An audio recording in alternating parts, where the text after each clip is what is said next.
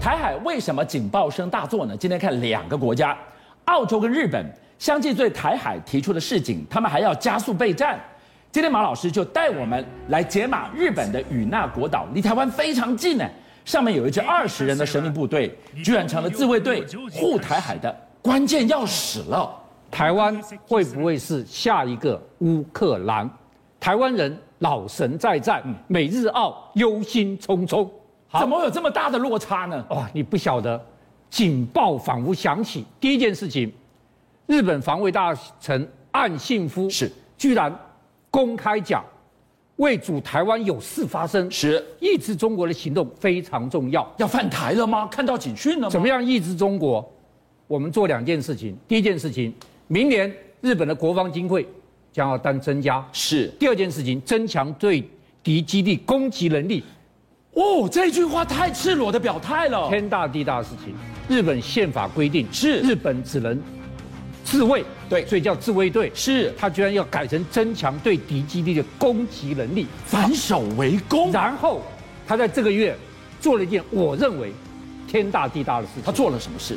他居然派了一支神秘的部队，嗯到从来没有日本军队驻军的雨落与那国岛上面。，他派了一个航空自卫队二十人移动警戒部队上去。好，我们在解码这一支部队之前，马老师，今天我们定标的这个地方离台湾这么近呢，哇，这不就是多近的距离啊？我跟大家讲，既然你问了，与那国岛跟台湾一百一十公里，哇， 跟东京两千公里，所以一百一十就是 台北苗栗再远一点点而已耶。对，还没完。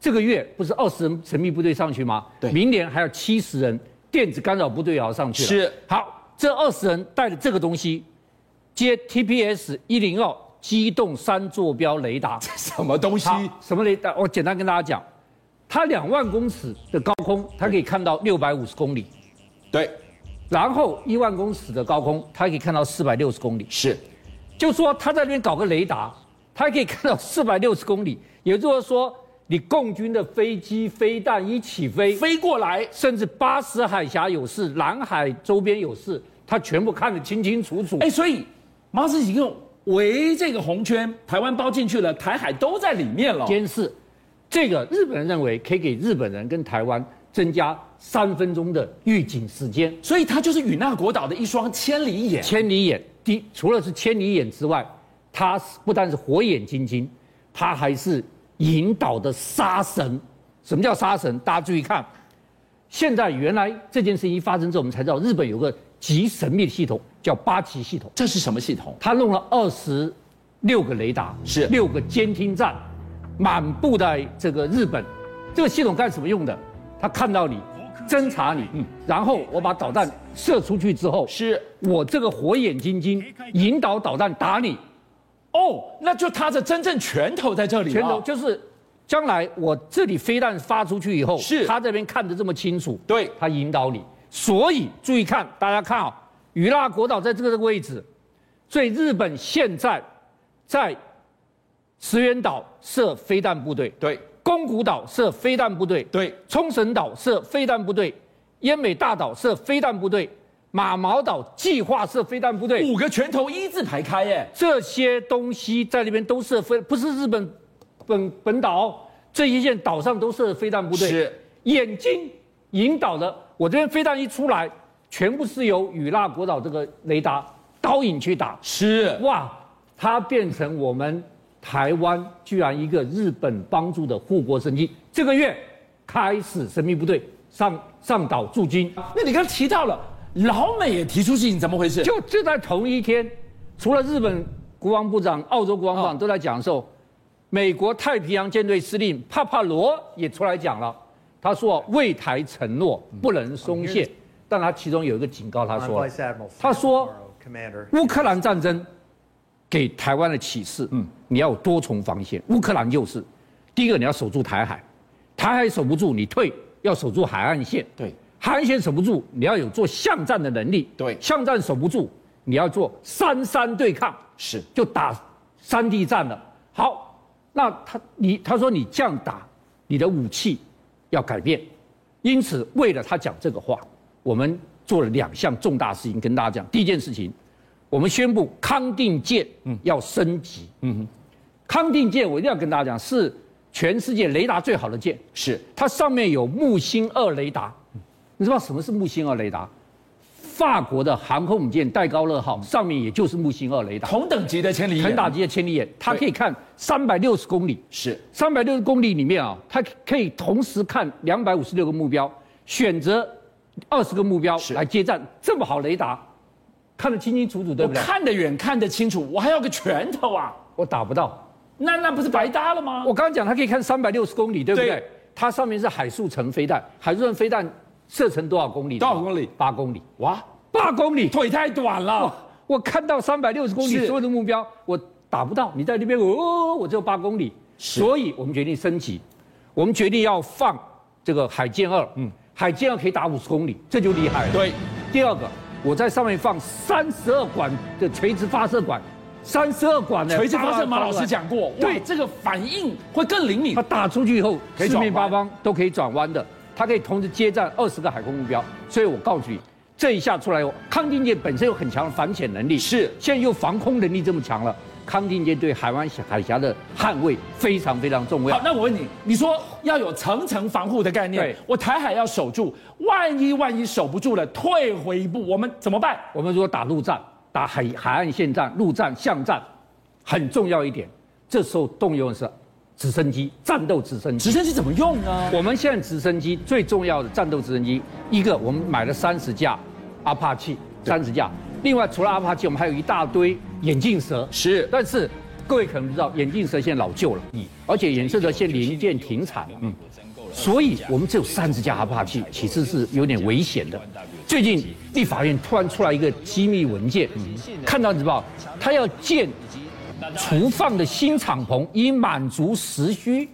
这新敞篷是要厨放什么要东西啊？放飞机的吗？放 AH 六十四一阿帕奇哦，这意思是说，我们出了三十架阿帕奇之后，我们已经跟美国偷偷暗中的要买新的阿帕奇。我们要增购阿帕奇我了。告诉你，如果真的是我们真购阿帕奇，是天大的喜讯。